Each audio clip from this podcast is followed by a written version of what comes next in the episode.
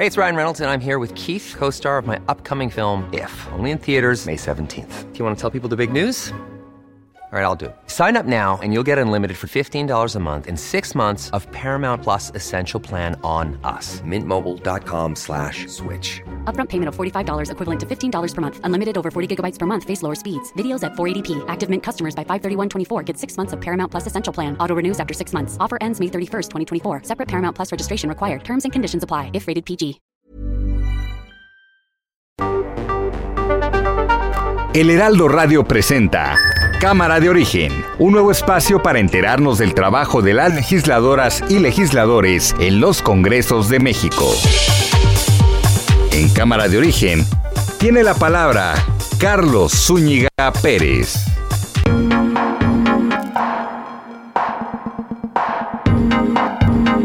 Tal? Muy buenas tardes. Gracias por acompañarnos a esta nueva edición de Cámara de Origen.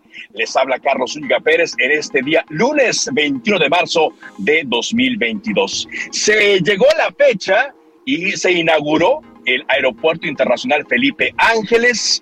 Esta mañana atestiguamos cómo la Secretaría de Defensa Nacional entregó al gobierno federal, que a su vez va a administrar una empresa militar esta terminal, entregó la obra y desde hoy mismo comenzaron a operar vuelos desde esta terminal hacia varios puntos de la República Mexicana y solo un vuelo internacional hacia Caracas, Venezuela. De eso le vamos a estar hablando el día de hoy, por supuesto, de otras noticias y tenemos entrevistas que tienen que ver con el quehacer legislativo. Arrancamos como siempre lo hacemos, escuchando cómo va la información a esta hora del día. Lorenzo Córdoba, consejero presidente del INE. Es absolutamente falso que el INE permanezca callado sobre el proceso de revocación de mandato. Todo lo contrario, en apego a sus facultades y obligaciones constitucionales, el INE es la autoridad encargada de difundir este ejercicio entre la población. Ricardo Anaya. Ya que estamos hablando de gasolina, lo que sí nos prometió López Obrador fue que la gasolina iba a costar ¿cuánto? Él prometió que iba a costar 10 pesos. Si Morena estuviese gobernando, la gasolina costaría 10 pesos el litro. Y nosotros no eh, vamos a, a, meternos en esas eh, diferencias. No queremos. Olga Sánchez Cordero. Teníamos diferencias, era bastante obvio que las teníamos. Y la realidad de las cosas es que hay algunas imprecisiones algún momento yo este, voy a decir cuáles fueron. Se inaugura el Aeropuerto Internacional Felipe Ángeles. En este momento, el general brigadier Isidoro Pastor Román firma el acta mediante la cual recibe estas instalaciones que a partir de este momento estarán a su cargo. Pienso que está al 100 el aeropuerto, completamente concluido. Pueden bajar eh, aviones las 24 horas, despegar y arribar las 24 horas. Es eh, cuestión nada más de que las líneas aéreas vayan incrementando sus viajes.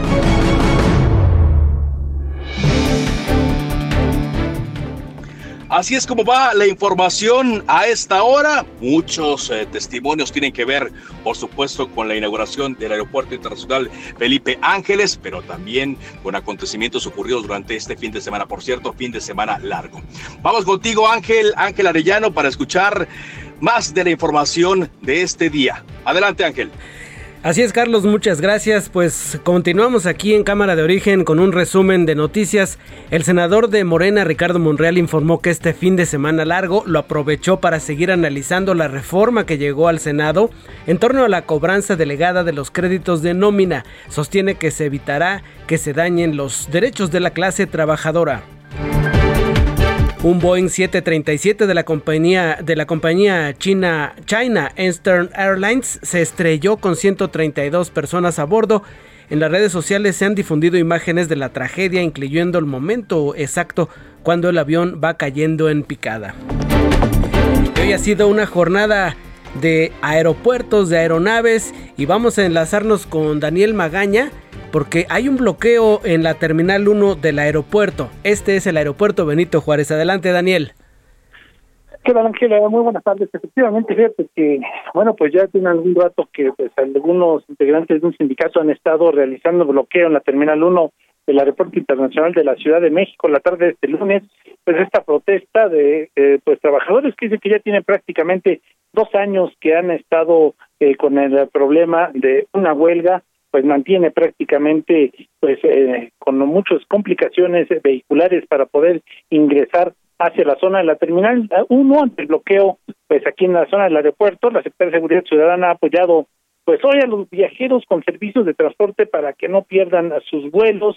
Hay que pues considerar algunas vías alternas salir con tiempo las personas que bueno pues ya se trasladan a sus lugares de origen después de este fin de semana largo y tienen precisamente alguna actividad en la zona de la Terminal 1, bueno, pues salir con tiempo, hay que caminar algunos metros y esto, bueno, pues sí representa pues un pues, retraso en, los minutos para poder trasladarse hacia esta zona, así que también una vía alterna es poder llegar hacia la zona de la Avenida Oceanía, desde el metro Deportivo Oceanía, dirigirse hacia la Avenida Tael y después a la Avenida Texcoco, que es otra de las vías que pueden eh, pues eh, tener para poder acceder hacia la zona de la Terminal 1. Ese es el reporte que bueno, pues vamos a continuar atentos. Muy buena tarde.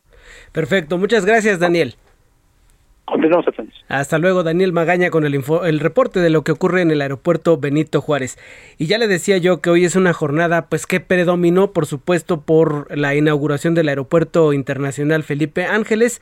Muchos aspectos desde el traslado, desde la señora que vendía ayudas ahí en, en, las instalaciones, desde los puestos con la vendimia, desde la asistencia del el general Cienfuegos, Salvador Cienfuegos, ex titular de la Sedena, la ceremonia, todo, todo lo que rodeó. Y nuestro compañero Carlos Zúñiga, quien ya lo escuchó hace unos momentos, que pues está en traslado hacia esta, este estudio del Heraldo Radio, nos preparó una entrevista que hizo al mayor José de Jesús Cantoral. Él es integrante del cuerpo de ingenieros militares que construyó el aeropuerto. El tema, por supuesto, todo lo que, lo que tuvo que ver con la construcción de esta terminal allá en la base aérea de Santa Lucía. Vamos a escuchar esta plática que sostuvo Carlos Zúñiga.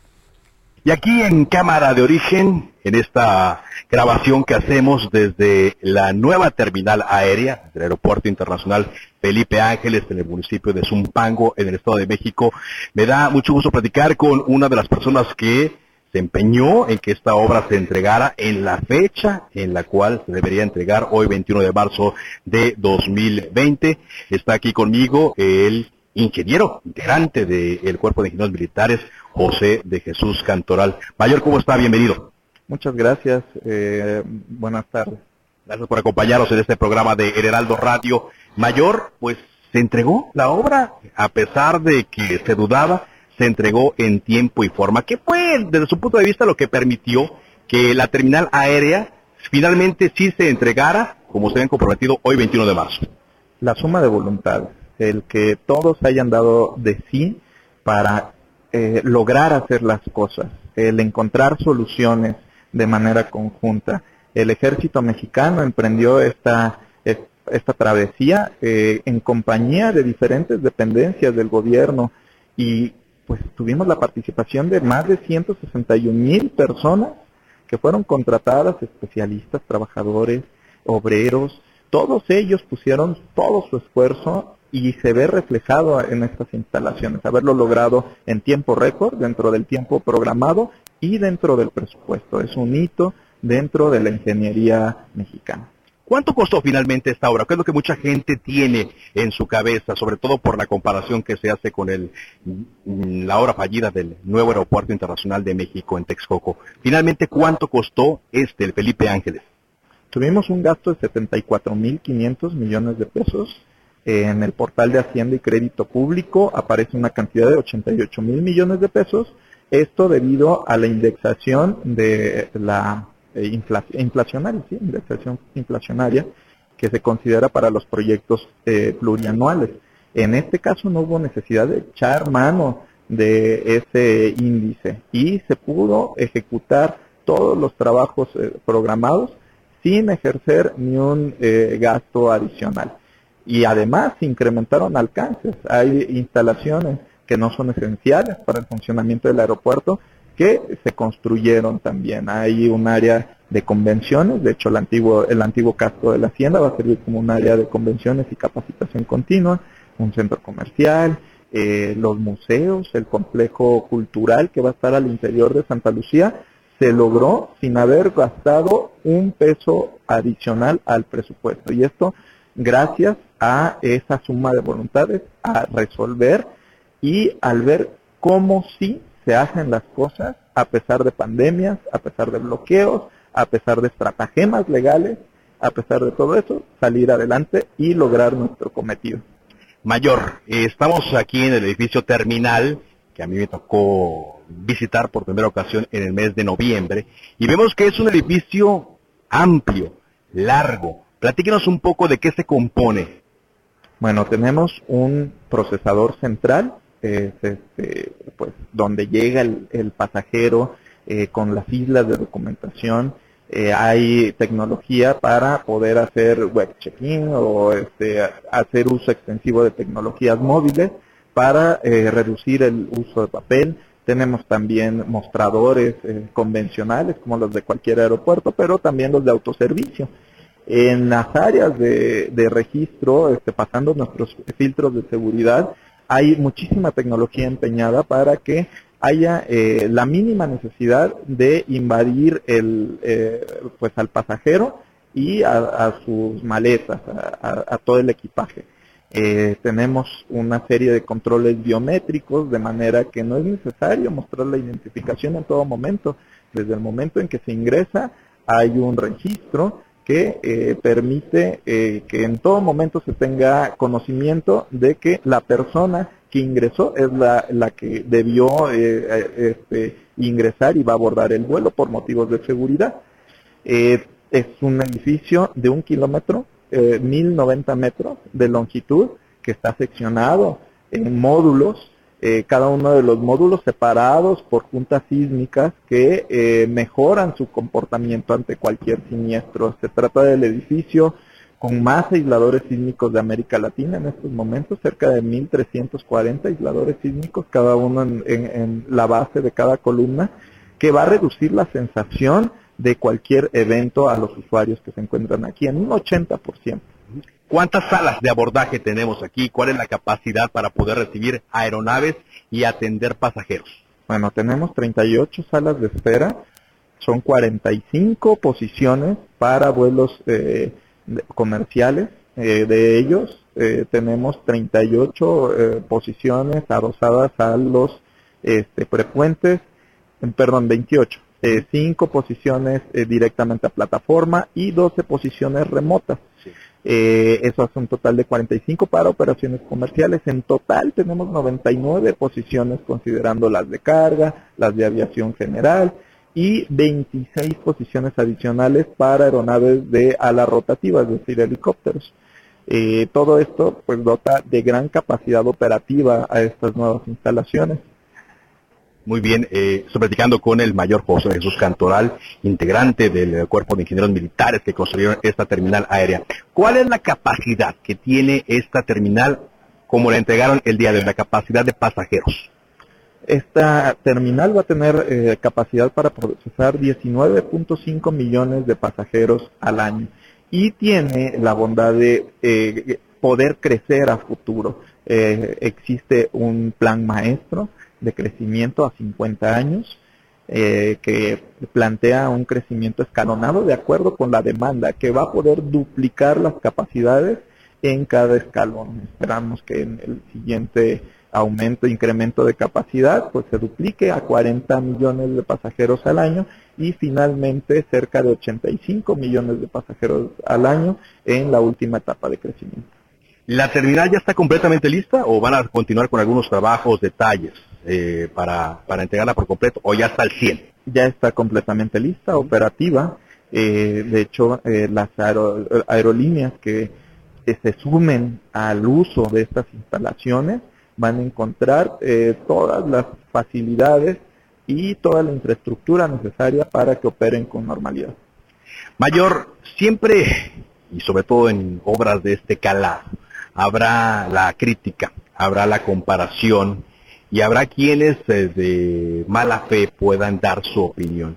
¿Qué le diría a las personas que han estado criticando esta obra desde que se decidió hacerla en esta base aérea militar? ¿Qué les diría hoy, 21 de marzo, que ya la entregaron? Les haría una invitación a analizar el proyecto de manera objetiva y puntual, eh, con datos duros. Eh, toda crítica eh, es bienvenida porque las críticas nos ayudan a evaluarnos, a crecer, a hacer mejores proyectos y en nuestro país es necesaria para poder tener estos efectos transformadores que nos lleven a superarnos como nación y ser más competitivos. Eh, en ese sentido, eh, no les decimos que no nos critiquen, al contrario, evalúennos, pero mi, petición es que se haga este, de manera objetiva y puntual, eh, sin caer en apasionamientos, viendo los datos duros, las capacidades que se tienen, los bajos costos de mantenimiento que van a existir en, estas nuevas instalaciones, el bajo costo de construcción, el tiempo récord en que se ejecutaron, todos esos factores son también a tomar en cuenta. Y para la gente mayor que sigue haciendo la comparación de esta terminal aérea Felipe Ángeles con el fallido proyecto del Naim en Texcoco, ¿qué les diría? ¿Es mejor o no esta terminal aérea en la que nos encontramos? Son proyectos completamente diferentes. Fueron eh, concepciones de planeación eh, que abarcaron en diferentes alcances. Entonces, no hay proyecto bueno o malo. Eh, simplemente todo proyecto va a tener puntos fuertes y puntos débiles. En ese sentido, obviamente quien se oponga a un proyecto va a disparar a esos puntos débiles y los va a hacer enormes, grandes, exagerados algunas veces. Eh, Santa Lucía tiene grandes bondades. Se, sustituyeron los terrenos que son inadecuados para la construcción para que no existan asentamientos diferenciales por materiales eh, estables completamente. Son pistas de concreto hidráulico de alta resistencia que van a necesitar un mínimo de mantenimiento en los próximos años. Eh, el ahorro no es solamente al corto plazo, lo será también en el largo plazo y una vez que contemos con estas vías de acceso eh, este, terminadas, pues va a ser un gran bastión de crecimiento económico para nuestro país. ¿Va a ser esta una mejor experiencia para los pasajeros y para las aerolíneas que opten por el aeropuerto Felipe Ángeles? Pues van a tener todas las facilidades y tecnología de última generación que está pensada justamente a tener esa mejor experiencia. Eh, el hecho de hacer movimientos ágiles, eh, que el tiempo de abordaje sea menor, que las aeronaves despeguen dentro de lo programado en el tiempo que están este, que, en, que, en que fueron eh, programadas, eso es lo que va a dar más elementos de juicio a todos los usuarios del iPhone. Y bueno, finalmente, Mayor, Mayor José de Jesús Cantoral, la gran experiencia que adquirieron en la construcción de esta terminal aérea, ¿les va a servir a ustedes, les va a servir a los integrantes del eh, Cuerpo de Ingenieros Militares para otras de las grandes obras, de los grandes proyectos de esta administración? Pues el alto mando del ejército mexicano ha puesto su confianza eh, en este cuerpo de ingenieros Estamos muy agradecidos eh, con el secretario de la Defensa Nacional por habernos dotado de todas, pues, todos los apoyos, los recursos humanos más capacitados técnica y administrativamente, recursos materiales, recursos económicos que nos permitieron cumplir con la misión. Claro que nos llevamos una gran experiencia, claro que ahora seremos, somos mejores profesionales. Eh, y esto enriquece los casi 200 años de historia que tiene el cuerpo de ingenieros militares del ejército mexicano, que van a seguir al servicio de nuestro país. Muchas gracias, nuestro reconocimiento por este trabajo, por su labor, por la entrega. Ustedes cumplieron en tiempo y en forma, como lo han mencionado, y pues eh, enhorabuena y que vengan eh, más eh, de las aportaciones por parte de ustedes al desarrollo del país. Les guste o no les guste, nos guste o no nos guste, critiquemos o no critiquemos, pues es ya una obra que está lista, puesta para operar y ojalá tengan mucho éxito. Gracias, Mayor. Muchas gracias. Son las 4 de la tarde con 19 minutos y uno de los invitados a esta inauguración es el diputado Pablo Amilcar Sandoval de Morena, que está con nosotros en la vía telefónica. ¿Qué tal, diputado? ¿Cómo le va? Carlos, qué gusto poder platicar contigo y con tu auditorio. Bien, estamos aquí regresando también del Felipe Ángeles, eh, contentos por este esta gran inauguración.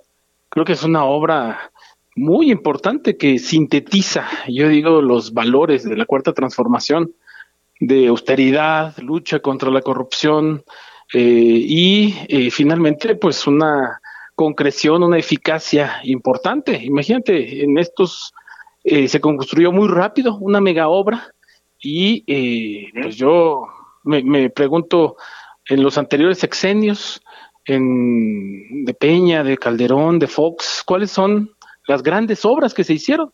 y yo no recuerdo una como el Felipe Ángeles y obviamente pues como las demás que vienen en camino. Las que están en camino, que son la primera de varias obras. Sin embargo, hay señalamientos. Hoy leíamos en algunos eh, medios de comunicación eh, algunos eh, visos de opacidad que puede haber. Hay también acusaciones de adjudicaciones directas en tres favoritas. ¿Qué van a hacer desde la Cámara de Diputados para que se despejen todas estas dudas y sombras que hay sobre la construcción del aeropuerto?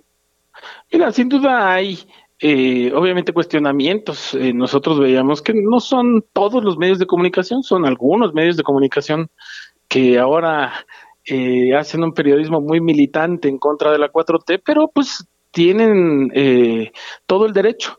Nosotros lo que pensamos es que hay que dejar transparente todo esto, que se debe acceder a todos los datos, como en todos los casos, ¿no? No solamente en el gobierno del licenciado López Obrador, sino también en todos los gobiernos debe haber total transparencia, que se aclare, la Auditoría Superior para eso está, ¿no? Para hacer los análisis correspondientes, pedir los datos a los gobiernos, insisto, no solo al federal, para que se aclare si hubo algún, algún conflicto. Nosotros eh, lo que pensamos es que hay obviamente un proceso de construcción, acabas de hablar con uno de los encargados, yo digo que el ejército ha hecho un papel destacado. Eh, decía el general Francisco Villa que en los tiempos de paz al ejército hay que ocuparlo eh, también en otras tareas de paz, ¿no? Eh, yo creo que es importante lo que se está haciendo con el ejército.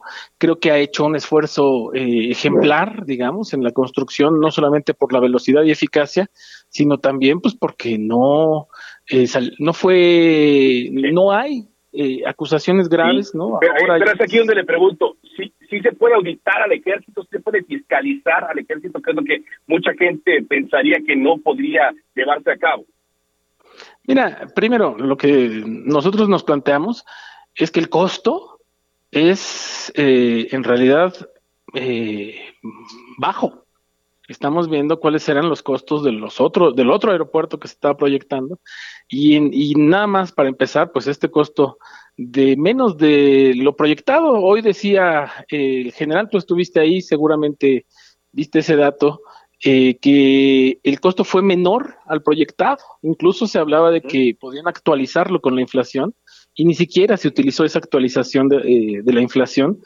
es decir, que los costos fueron muy austeros. Yo creo que si hay eh, necesidad habrá aclaraciones. No, me, parece que no es una obra que se esté ocultando y me parece que no hay ningún eh, problema por solicitar información.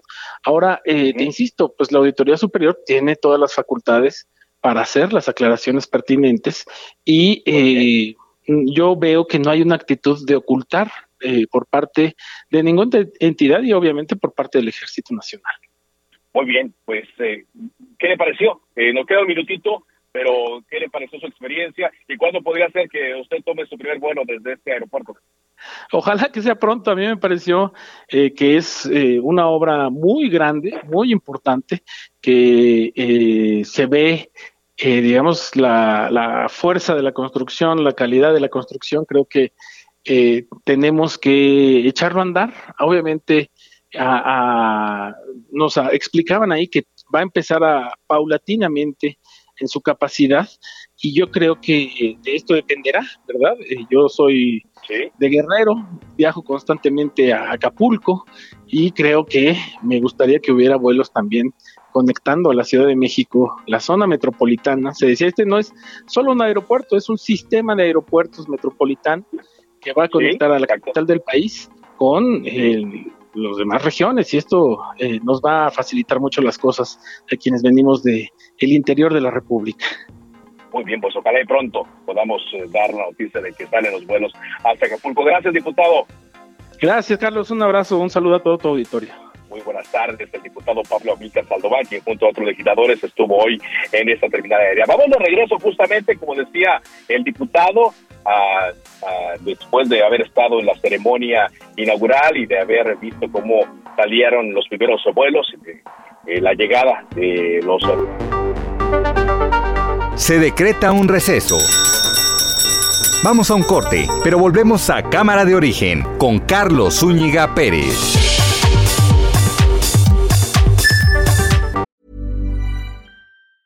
Hey, it's Ryan Reynolds, and I'm here with Keith, co star of my upcoming film, If, only in theaters, May 17th. Do you want to tell people the big news? All right, I'll do it. Sign up now and you'll get unlimited for $15 a month in six months of Paramount Plus Essential Plan on us. Mintmobile.com slash switch. Upfront payment of $45 equivalent to $15 per month. Unlimited over 40 gigabytes per month. Face lower speeds. Videos at 480p. Active Mint customers by 531.24 get six months of Paramount Plus Essential Plan. Auto renews after six months. Offer ends May 31st, 2024. Separate Paramount Plus registration required. Terms and conditions apply if rated PG.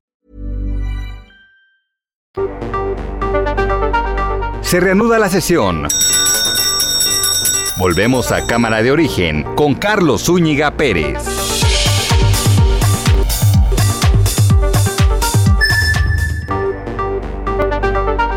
Contacte a Carlos Zúñiga Pérez en Twitter, Facebook e Instagram como arroba carloszup.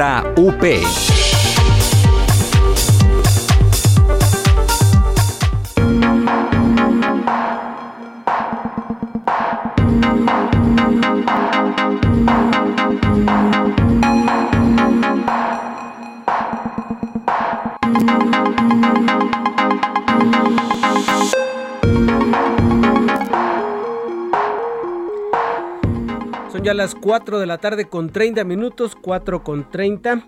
Continuamos aquí en Cámara de Origen. Le saluda Ángel Arellano. Ya escuchamos nuestra primera parte de programa con detalles de lo que ocurrió en el aeropuerto, el nuevo aeropuerto de la Ciudad de México o el que se ubica allá en la base aérea de Santa Lucía. Carlos Zúñiga platicó con uno de los encargados de la construcción y también con el diputado Pablo Amílcar Sandoval, diputado de Morena, quien acudió como uno de los invitados por parte del Poder Legislativo a la inauguración de esta terminal. El presidente Andrés Manuel López Obrador aseguró que el Aeropuerto Internacional Felipe Ángeles opera al 100%, por lo que expresó que es una misión cumplida. Minutos antes de que se inaugurara esta obra ya en Santa Lucía, Estado de México, y pues desde las nuevas instalaciones el mandatario sostuvo que están completamente terminadas las obras en este aeropuerto y pueden despegar y arribar aviones las 24 horas, del día y que solo es cuestión de que las aerolíneas vayan incrementando sus viajes. Esto es parte de lo que el presidente mencionó hoy por la mañana en una jornada que comenzó prácticamente de madrugada para poder arribar con tiempo y que la ceremonia marchara como se tenía prevista. Vamos a escuchar las palabras del presidente Andrés Manuel López Obrador. Yo pienso que está al 100 el aeropuerto, completamente concluido. Pueden bajar aviones las 24 horas. Es cuestión nada más de que las líneas aéreas vayan incrementando sus viajes. Solamente falta que vayan incrementando sus viajes. El presidente Andrés Manuel López Obrador, usted lo recordará, la semana pasada nuestro reportero Francisco Nieto nos había dado a conocer que iba a pernoctar allí, iba a pasar la noche en el aeropuerto para que pues, se levantara y temprano hiciera su conferencia matutina, pero resulta que no. Finalmente decidió irse por la mañana. Todos tenían la pues la impresión de que eh, iba a ser más tiempo del, del, que tenía previsto, pero el propio presidente dio a conocer cuánto tiempo realizó en su traslado desde Palacio Nacional hasta el aeropuerto Felipe Ángeles. ¿Cuánto hice desde el Palacio hasta la entrada al aeropuerto? Alrededor de 35, 38 minutos. Claro, salía a las 5 y 10 de la mañana y hoy todavía no hay mucho tráfico porque hay un puente, todo esto, ¿no? Explicarlo, pero nunca he hecho mucho tiempo. Ahí está el tiempo que el presidente de la República hizo para llegar al nuevo aeropuerto y muchos invitados, por supuesto, toda la plana mayor de la política, aunque algunos diputados como los de Acción Nacional que no acudieron, eh, pues fueron los, ausentes, pero pues la, mayoría de empresarios, diputados, senadores, ministros estuvieron allí acompañando al presidente y una de las personas que acudió en su carácter pues de, invitada de honor fue la jefa de gobierno de la Ciudad de México, Claudia Sheinbaum. Vamos a escuchar parte de lo que mencionó en este, en este acto que se llevó a cabo hoy por la mañana. Estoy convencida inclusive que algunos de nuestros adversarios cuando usen el AIFA lo disfrutarán aunque sea en silencio. También el gobernador del Estado de México, Alfredo del Mazo, tuvo algunas palabras en esta ceremonia. Vamos a escucharlo. El Aeropuerto Internacional Felipe Ángeles es muestra de la capacidad del presidente de México para alcanzar sus propósitos y cumplir con sus compromisos. Hoy vivimos en un país en el que nada se antepone al bienestar de los que menos tienen y en el que nadie está por encima de la justicia. Pues ahí está parte de lo que ocurrió en esta mañana. Vamos a continuar nuestro programa de noticias y por supuesto con más entrevistas a Carlos a, a, cargo de Carlos Zúñiga, quien ya está enlazado a nuestro programa para que vaya a platicar con la diputada Ana Lilia Herrera y la colaboración de los lunes. Adelante Carlos, te escuchamos. Gracias Ángel, Ángel Arellano. Y pues sí, fíjate que hablando del tema del traslado, yo hice un minuto, desde, bueno, una hora, corrijo, no un minuto, una hora, un minuto. Un minuto, qué rápido llegaste, Carlos. No, bueno, eso, eso sería lo ideal, no, ni, ni teletransportándome, no. Una hora y un minuto eh, saliendo del centro de la Ciudad de México y haciendo dos paradas, una por gasolina y otra por un café. Digamos, emulando lo que podría ocurrir con eh, los eh, pasajeros que van hacia esa terminal. El regreso fue un poco más rápido, Ángel. hicimos 43 minutos aproximadamente. Hay buen tráfico y buena velocidad, claro, tomando en cuenta como decías tú y como lo decía el propio presidente Andrés Manuel López Obrador, que hoy es un día de Azueto. Saludamos eh, con gusto aquí en Cámara de Origen a la diputada Ana Lilia. ¿Qué tal, Ana Lilia? ¿Cómo estás? ¿Qué tal? Muy buenas tardes. Pues con el gusto de saludarte, Carlos. Y para hablar de un tema que es urgente, que creo que todos lo traemos en la preocupación cotidiana, urge reactivar la economía. México está en el lugar 37 de las 43 naciones con menor competitividad. Obviamente, a menor productividad, menor atracción de inversión y mayor desigualdad en nuestra sociedad. Y hoy lo que quiero compartirte, más allá del diagnóstico que, insisto, todos lo sentimos en el bolsillo, es una buena noticia. Yo estoy convencida que el confinamiento al que nos obligó la pandemia por COVID ha tenido también repercusiones positivas. Y ahí está, por ejemplo, la interacción personal, laboral, los procesos productivos, las ventas, que muchos se trasladaron a Internet con el uso de las nuevas tecnologías. Hace un par de fines de semana estuve con un grupo de emprendedoras en mi municipio, en Metepec, en el Estado de México, y me platicaban cómo tuvieron que evolucionar y a muchas de ellas les ha ido muy bien, pero creo que hay que hay que insistir en el tema el teletrabajo llegó para quedarse, el Internet es una realidad y hoy lo que necesitamos es manera de aprovecharlo. Así que para dar seguridad y certeza jurídica a los actos o a los documentos necesarios en las prácticas comerciales, había que adecuar la ley a la nueva realidad. Y te quiero decir con mucho gusto que la, la, semana pasada se aprobaron por unanimidad en la Comisión de Economía de la Cámara de Diputados una serie de reformas que propuse a la Ley General de Sociedades Mercantiles. ¿Cuál es el objetivo? regular la plena validez del uso de medios telemáticos para que se realicen asambleas de socios o de accionistas, así como juntas de los órganos colegiados de administración y vigilancia de sociedades, también de forma virtual, no solamente presencial. Eh, esto es algo que no tiene un costo para el país, en todo caso, pues el costo lo asumen los accionistas y además quiero señalar que no se va a necesitar de un notario público o de alguna otra figura como estas, porque esto puede ser a petición y a consideración de los asambleístas. Así que pues ahí está una buena noticia. Yo espero que esta misma semana pase al Pleno. Y bueno, pues vamos teniendo pocas pero buenas noticias también en el Poder Legislativo.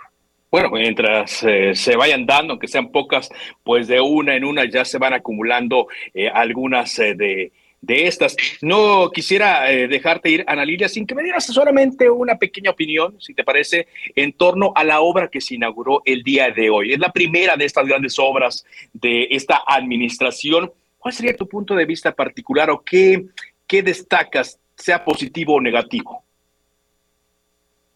Híjole, Mira, yo he estado eh, recorriendo el Estado de México. Hay una gran inconformidad entre mis vecinos de esta zona del Estado de México por las obras, por la falta de competitividad que saben que va a tener este aeropuerto. Y yo personalmente lamento mucho que México esté pagando, porque estamos pagando de nuestros impuestos, por un aeropuerto que no se va a hacer, que es el de Texcoco. Y por otro, que estará muy lejos de servir como lo requiere el país. Gracias, Ana Lilia. Un gusto saludarte y nos escuchamos el próximo lunes. Nos vemos el próximo lunes, Carlos. Gracias. Gracias. Ana Lilia Herrera, como todos los lunes aquí en Cámara de Origen. Bueno, son las 4 de la tarde con 39 minutos tiempo del centro de México y gracias por sus comentarios que nos han hecho llegar a nuestras redes sociales. A Carlos ZUP, así nos encuentra en Twitter, arroba Carlos ZUP, lo mismo en Facebook, lo mismo en Instagram y también en TikTok, ahí nos puede encontrar. Bueno, desde la semana pasada hemos estado hablando aquí en Cámara de Origen sobre eh, la el fenómeno que se da en el Congreso de la Ciudad de México, el ausentismo que se está dando de algunos legisladores, sobre todo porque algunos diputados de Morena se fueron a promover la consulta de revocación de mandato. Está con nosotros el diputado del PRD en el Congreso de la Ciudad de México, Jorge Gaviño, vicecoordinador de este grupo parlamentario. ¿Qué tal, diputado? ¿Cómo le va? Carlos, quiero saludarlo también en el auditorio. ¿Qué está pasando en el Congreso Capitalino? Porque a pesar de que nos habían dicho que los eh, diputados estaban haciendo uso de un derecho, que iban a entrar los suplentes, pues parece que no se está avanzando en el trabajo pendiente, diputado. Bueno, pues es una pena realmente lo que ocurre en el Congreso de la Ciudad en atención a que efectivamente los diputados de Morena privilegian otros intereses, otras actividades y no las legislativas ni la de representación popular. Un diputado, por definición, representa al pueblo y es el equilibrio de los otros dos poderes, eh, cuando menos teóricamente. ¿Qué ocurre con los diputados de Morena? Pues eh, evidentemente lo que ha ocurrido es que están privilegiando el trabajo electoral, el trabajo de la revocación del mandato, la promoción del, del mismo, eh, y se ausentan de sus actividades parlamentarias.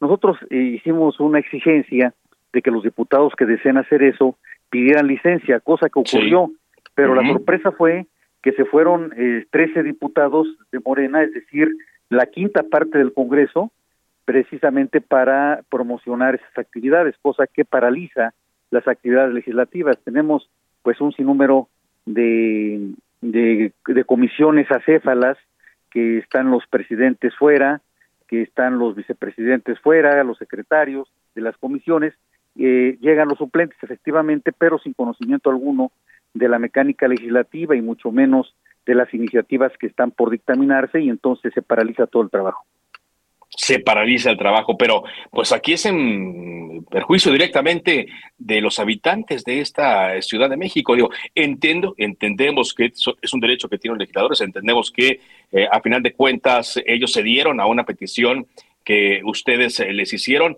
pero ¿dónde queda el compromiso con los ciudadanos?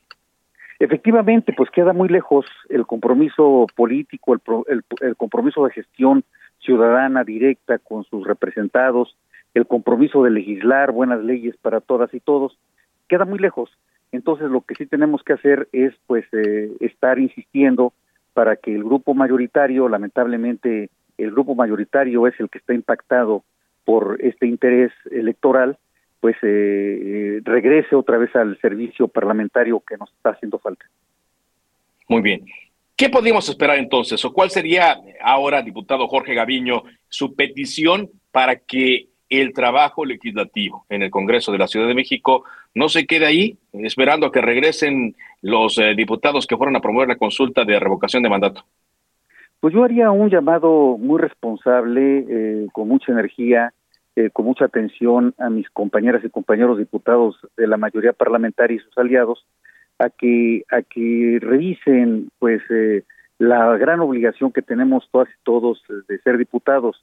Eh, ser diputado o diputada es un privilegio que lamentablemente pasa muy rápido y, y si nosotros, abonado a que pasa muy rápido ese, esa responsabilidad, no la aplicamos cabalmente, pues finalmente no vamos a dar los resultados que merece la Ciudad de México y sus habitantes. Entonces el llamado es de que se pongan el saco de parlamentarios, que se olviden de apoyar al Ejecutivo, que somos un poder independiente y que tenemos la obligación de servir al pueblo. Es decir, que, que no estén eh, votando, ¿no? O sea, que no voten su trabajo, que no voten su responsabilidad. A final de cuentas, digo, los legisladores pues pidieron el voto, ¿no? Nadie los obligó a que fueran ahí, sino que ellos el pasado mes de junio eh, acudieron a solicitar el voto de la población y por eso son diputados, por eso son legisladores, ¿no? Sí, y además, como, como le digo, es un honor ser diputado, diputada, y, y, tenemos que hacer eh, nuestro, nuestro trabajo.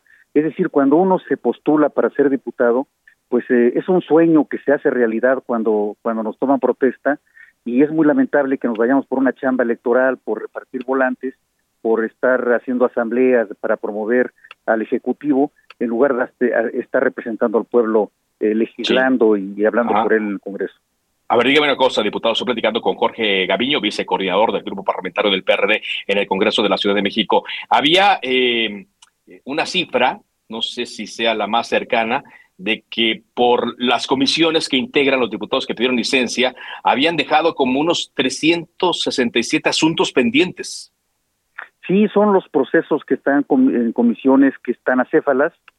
Eh, esas eh, números de iniciativas pues están eh, paralizadas eh, y lamentablemente si pasan más de los días que están previstos en el reglamento para que se dictaminen, eh, van a ser asuntos totalmente concluidos sin dictaminarse. Esto ha ocurrido en otras ocasiones y lamentablemente está por ocurrir que ese número de iniciativas se queden congeladas para siempre, eh, a no ser que vuelvan a, a, meterse iniciativas similares.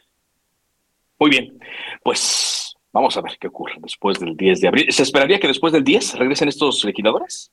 Pues ese es, ese es el compromiso. Eh, Después de, de, de, Semana Santa, esperamos que, llegue, que lleguen con renovado ánimo para poder eh, pues sacar todos los asuntos pendientes. Gracias, diputado, por esta entrevista. Un, un abrazo, Carlos, un abrazo al auditorio. Muy amable Jorge Gaviño, diputado del PRD en el Congreso de la Ciudad de México. Lo decíamos desde la semana pasada que platicábamos con la coordinadora de Morena en el Congreso Capitalino. Sí, si bien están haciendo uso de un derecho, por eso también se escogen fórmulas, la realidad es que pues eh, el trabajo que dejaron ahí pendiente no parece justificarse por la necesidad de ir a promover un ejercicio, en este caso la revocación de mandato, que por lo que vemos no ha aprendido entre la población, no ha entusiasmado a los habitantes de México y con tal de darle gusto al presidente Andrés Manuel López Obrador, pues estos legisladores van a andarlo promoviendo aquí en la Ciudad de México entre sus entre sus electores. ¿Les dejará? ¿Les dejará eh, dividendos? ¿Dejará un beneficio para la ciudad? Lo veremos después del día 10 de abril. Cuando son las 4 de la tarde con 47 minutos, vámonos contigo, Armando de la Rosa, corresponsal del Heraldo de México en Tabasco, porque ya se cumplió el primer vuelo redondo desde el AIFA hacia Villahermosa y desde Villahermosa hacia el AIFA. Cuéntanos eh, cómo se vivió allá, cuál es la crónica de este primer vuelo hacia Santa Lucía, Armando. Así es, este Carlos, como tú ya lo mencionas, pues bueno, pues esta mañana con expectativas se recibió precisamente el primer vuelo que salió del Aeropuerto Internacional Felipe Ángeles de la Ciudad de México con dirección a la ciudad de Villahermosa, el cual pues, bueno, pues fue el primer vuelo lanzado de esta terminal, el cual pues bueno, pues llegó eh, con aproximadamente 35 minutos de retraso a la capital tabasqueña. Y pues eh, la primera impresión de algunos de los pasajeros que venían en este vuelo es de que pues el servicio estuvo bien, eh, no hubo muchos retrasos, aunque sí manifestaron que fue difícil llegar al AIFA desde varios puntos de la Ciudad de México Sin embargo, pues, bueno, pues aquí en Tabasco también las autoridades tuvieron su propio evento en el cual, pues bueno, pues este festejaron eh, la salida del vuelo inaugural en el sentido que va de la eh, de la terminal aeroportuaria de Villahermosa con dirección al aeropuerto internacional Felipe Ángeles. Fue precisamente el mismo vuelo de Aeroméxico, el cual, pues bueno, pues fue eh, amenizado con dos pipas que lanzaron agua precisamente para su salida y salió aproximadamente con 20 minutos de retraso. Al respecto, pues bueno, pues el secretario de Gobierno de Tabasco, Guillermo Arturo del Rivero León, sostuvo que pues es una oportunidad única para que Villahermosa se sume a la cuarta transformación y que estemos mejor conectados la zona sureste del país con el centro de eh, México y también, pues bueno, pues el, administrador del Aeropuerto Internacional de la ciudad de Villahermosa, Armando Gamboa, eh, sostuvo que, pues bueno, pues esto ayudará a mejorar la movilidad y la cantidad de pasajeros que salen y llegan a la terminal de Villahermosa. Este es el reporte. Gracias, muchas gracias Armando de la Rosa desde Villahermosa, Tabasco. Y como le decíamos hace rato, ya llegó el avión de Aeroméxico Connect con el vuelo de regreso desde Villahermosa. Vamos contigo ahora, Elia, Elia Castillo. Antes de hablar del INE, Elia, eh, para seguir con el tema del aeropuerto, hubo diputados, ¿no? De oposición que rechazaron ir al Aeropuerto Internacional Felipe Ángeles a la inauguración. Así es, Carlos. Muy buenas tardes. Te saludo con gusto. Bueno, te comento que en este contexto de la inauguración del aeropuerto, un grupo de diputados de la fracción parlamentaria del PAN en la Cámara de Diputados pues enviaron una carta al presidente de la mesa directiva, Sergio Gutiérrez Luna, en donde señalaron que no aceptaban la invitación que se les había hecho llegar a nombre del, del titular del Ejecutivo, toda vez que se violaba la veda electoral. Uno, al mencionar en la invitación que eh, pues estaba hecha esta convocatoria eh, por el presidente Andrés Manuel López Obrador para inaugurar justamente esta obra, una de las más emblemáticas de su administración. Los eh, panistas citaron algunos artículos de la Constitución, el 134 y el 135, en donde señalan que este acto, que esta convocatoria, pues es violatoria de la veda electoral. Adicionalmente, pues te quiero comentar que este el lunes la Comisión de Quejas y Denuncias del Instituto Nacional Electoral pues ordenó nuevamente al presidente Andrés Manuel López Obrador retirar propaganda gubernamental de cuatro conferencias de prensa matutinas de marzo. Además, le pidió abstenerse mediante cualquier modalidad de hacer mención de logros de gobierno. Te comento que esta instancia electoral eh, pues consideró nuevamente aplicable eh, pues en el proceso de revocación de mandato, más bien eh, consideró inaplicable en este proceso de revocación de mandato el llamado decretazo que aprobó el Congreso de la Unión que permite eh, a funcionarios, incluido el presidente, pues emitir cualquier tipo de comentarios sin restricciones durante este periodo de veda electoral. Adicionalmente, los consejeros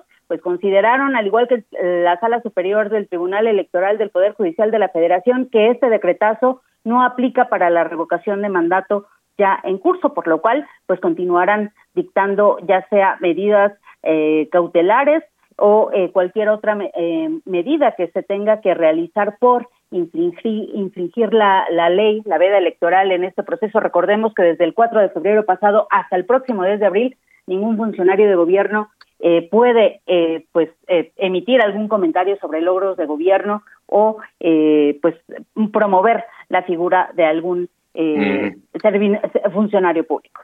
Muy bien. Gracias, Elia. Muy buenas tardes. Buenas tardes. A propósito, le comento rápidamente que el ministro de la Corte rechazó frenar un acuerdo del INE que ordenó al presidente López Obrador retirar propaganda gubernamental que se difunde en Internet y en redes sociales. Hoy, 21 de marzo, pues tocó el puente directamente del fin de semana ligado, lunes 21 de marzo, mucha gente aprovechó para salir ¿Y cómo están las cosas eh, allá en Veracruz, eh, Juan David Castilla? ¿Hubo muchos turistas?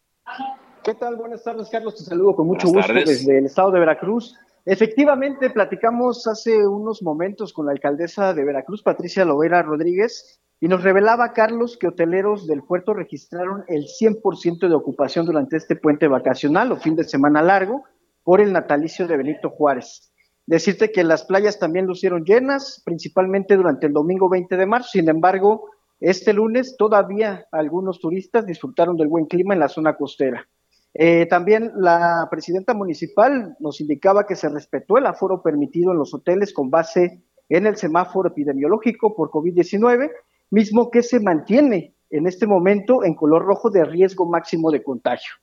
Eh, también indicaba que se desplegaron algunos operativos por parte de elementos de protección civil, de la Policía Municipal y también de tránsito para garantizar la seguridad de todos los visitantes. Y es que se espera, Carlos, que eh, la afluencia incremente incluso durante el periodo vacacional de Semana Santa en el puerto Jarocho. También este, mencionan que hay esperanza de que se mejore el, semáforo para que pues se registre una mayor eh, derrama económica tanto para hoteleros, restauranteros y toda, todo el comercio en general, Carlos. Bueno, pues una buena noticia entonces y ojalá eh, pronto podamos escuchar lo mismo desde todos eh, los puntos turísticos de este país. Gracias, Juan David. Excelente tarde, un abrazo, Carlos. Muchas gracias. Y de esta manera ya estamos llegando a la parte final de Cámara de Origen. Gracias eh, por habernos acompañado en este día en el que nos estuvimos trasladando desde el Aeropuerto Internacional Felipe Ángeles. Por eso escuchó eh, distintos tonos en la transmisión, distintos tonos de audio, pero pues eh, pudimos completar la misión de informarle. Hay muchas cosas que destacar de, la inauguración de esta obra, desde que algunos invitados llegaron en avión, por ejemplo, el presidente de la mesa directiva de la Cámara de Diputados, Sergio Gutiérrez Luna, llegó en un avión de la Fuerza Aérea Mexicana. Ellos hicieron 15 minutos hasta que entre los invitados especiales se encontraba Salvador Cienfuegos, ex titular de la Sedena, detenido en Estados Unidos por tráfico de drogas y lavado, ahí reapareció, y también que hubo la venta de tlayudas, de gorras, de tazas, que será, esperamos, por única ocasión. Mucho colorido en esta inauguración. Es todo por ahora. Gracias por habernos acompañado. Siga en la sintonía de El Heraldo Radio. Enseguida, referente informativo. Por ahora es cuanto. Buenas tardes. Se cita para el próximo programa. Cámara de origen, a la misma hora, por las frecuencias de El Heraldo Radio. Se levanta la sesión. Hi, I'm Daniel, founder of Pretty Litter. Cats and cat owners deserve better than any old-fashioned litter. That's why I teamed up with scientists and veterinarians to create Pretty Litter. Its innovative crystal formula has superior odor control and weighs up to 80% less than clay litter. Pretty Litter even monitors health by changing colors to help detect early signs of potential illness. It's the world's smartest kitty litter. Go to prettylitter.com and use code ACAST for 20% off your first order and a free cat toy. Terms and conditions apply. See site for details.